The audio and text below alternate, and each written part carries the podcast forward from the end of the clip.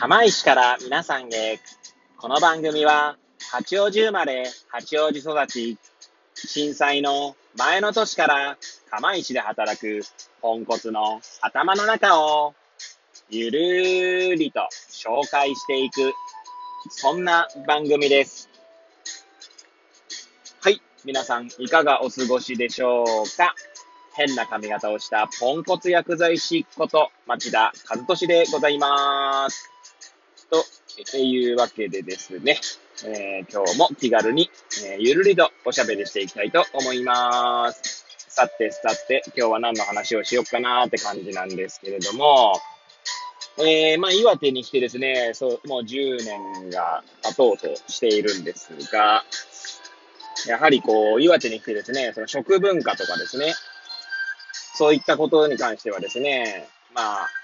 なんでしょうね、実際に食べてみたりとかね、そういった形で、まあ、岩手もね、しかも広いので、えー地域地域でですね、食文化が違うってことはあるんですけれども、まあ、その観光情報誌にね、載ってるようなものに関してはね、大抵食べてるますので、まあ今日はですね、その中から、まあ、えー岩手の三大麺っていうところにね、ついてちょっと喋ってみようかなと思います。はい。というわけでですね、えーもしよろしければ最後までお聞きいただけると幸いでございます。はい。えー皆さんご存知でしょうか？盛岡盛岡じゃなくて、あの、岩手のね、三大麺というと何が上がるのか。はい。えー一応3つはですね、えー盛岡冷麺、そして、じゃじゃ麺、そして、えー、わんこそばですね。はい。その3つが三大麺と言われております。はい。まあ、盛岡冷麺と、まあ、わんこそばはなんとなく想像つくかと思うんですけれども、じゃじゃ麺ですね。じゃじゃ麺はですね、えー、まあ、どんなものかというと、まあ、私、じゃじゃ麺好きなんですけど、ちょっと説明に語弊があるかもしれませんが、まあ、うどんのようなものですね。あの、想像していただければと思うんですけど、まあ、釜玉うどんみたいなやつにですね、えー、肉味噌が乗っておりまして、あの、乗ってる分量の割合としては、あの、ミートソーススパゲッティみたいなのをイメージしていただけると、まあ、あれぐらい乗ってる。まあ、店によってね、違いはありますし、あるんですけれども、まあ、肉味噌が乗ってまして、あとはですね、トッピングとしてはですね、大体あの、きゅうりですね。あれは千切りっていうのかな刻んだ、刻んだ？まあ、千切り？すいません。のようなきゅうりと、まあ、生姜ですね。生姜だったりとか、まあ、そんなもんですかね。あとネギかな。まあ、細かな多分ね、トッピングに関しては、若干お店によってね、えー差があるかと思いますし、で、えーまあ、あとはですね、お店オリジナルのメニューとかもあったりもするので、あの食べ歩くことでですね、また美味しい発見ができるってことなんですけれども、はい。で、じゃじゃ麺はですね、まあ、あの、私の最初のイメージはですね、えー東京にいた時によく食べていた油そばのイメージだったんですね。まあ、どういうことかというと、油そばはですね、まあ、酢とか、えー、なんだ？酢、ラー油。まあ、あとは何かけるかな。まあ、そういった、あまあ、ニンニクとか入れたりすることもあるかもしれないですね。要はトッピングというかですね、味変をするんですね。自分好みの。で、まあ、えー、じゃじゃ麺もですね、そういった形で、えー、まあ、酢を入れたりとかですね、ラー油入れたりとか、あとは肉味噌追加したりとかですね。まあ、そういった形でですね、自分で味変をしていくんですね。自分好みの味に調節していきます。はい。で、じゃじゃ麺、まあ、独自のという、だと思うんですけれども、えーのものとしてはですね、えー食べ終わりますよね。食べ終わると言ってもですね、まあ、麺を食べ終わるとします。まあ、そこら辺のね、残し方も、あの、個人で好き好きがあるんですけれども、まあ、要はととりあえずですね、じゃじゃ麺というものをまあ味変しながら食べ進めていって、まあ、食べ終わったとしましょう。その後にですね、チータンというものがあるんですね。チータンというものはですね、卵を一つ割り入れてですね、えーお店の人にチータンお願いしますって言うとですね、おそらく何かの出汁かなんかでこう割ってくれるんだと思うんですけど、えー、先ほど説明しましたように、あの、肉味噌ね、肉味噌がありますよね。肉味噌がやっぱりね、こう、まあ、あの、好みにもよるんですけど、若干残しとくんですよ。で、それに、こう、まあ、要はその、後からですね、まあ、つけ麺でいう、えー、なんだ、スープ割りのような形ですかね。で、まあ、そのチータン、あの、卵と、えー、おそらくですね、鶏かなんかのベースの、あの、スープだと思うんですけど、それをかけてもらって、まあ、戻ってきます。で、まあ、それを飲んで、えー、終わると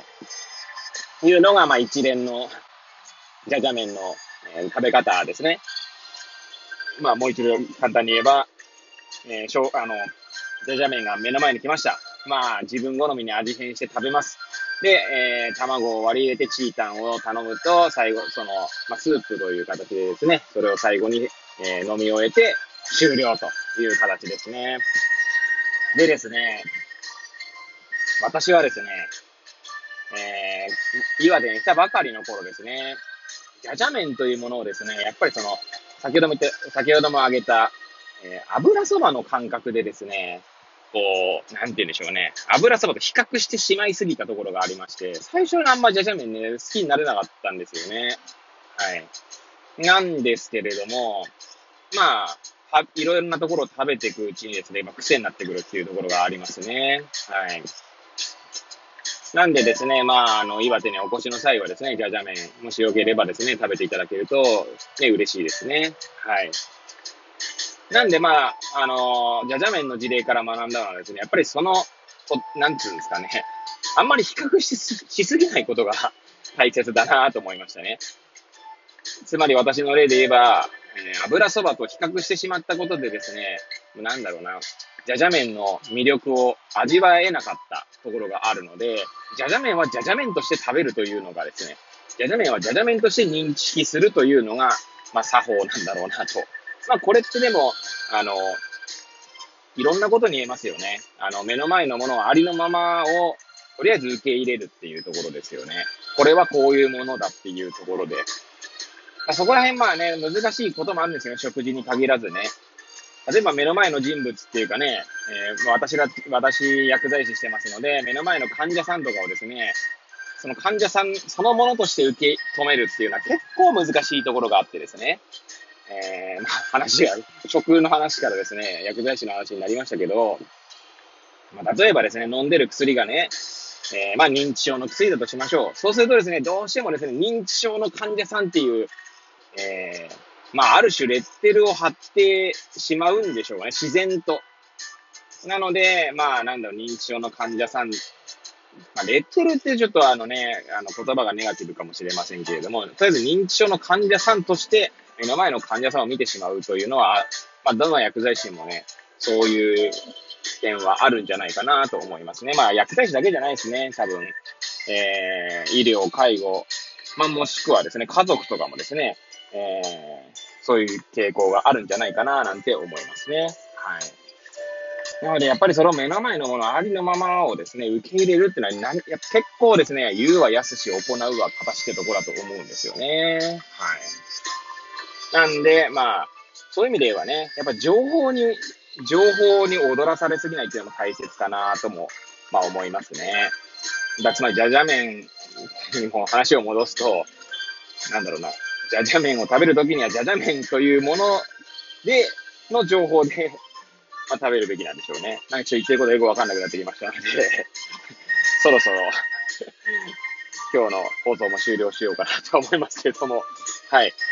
まあですね、こんな感じでですね、いつもの通りですね、ぐだぐだで、進行しております、番組ですけれども、えー、最後までね、聞いていただいた方にはもう、本当に感謝の気持ちでいっぱいでございます。はい。えー、本当にありがとうございます。はい。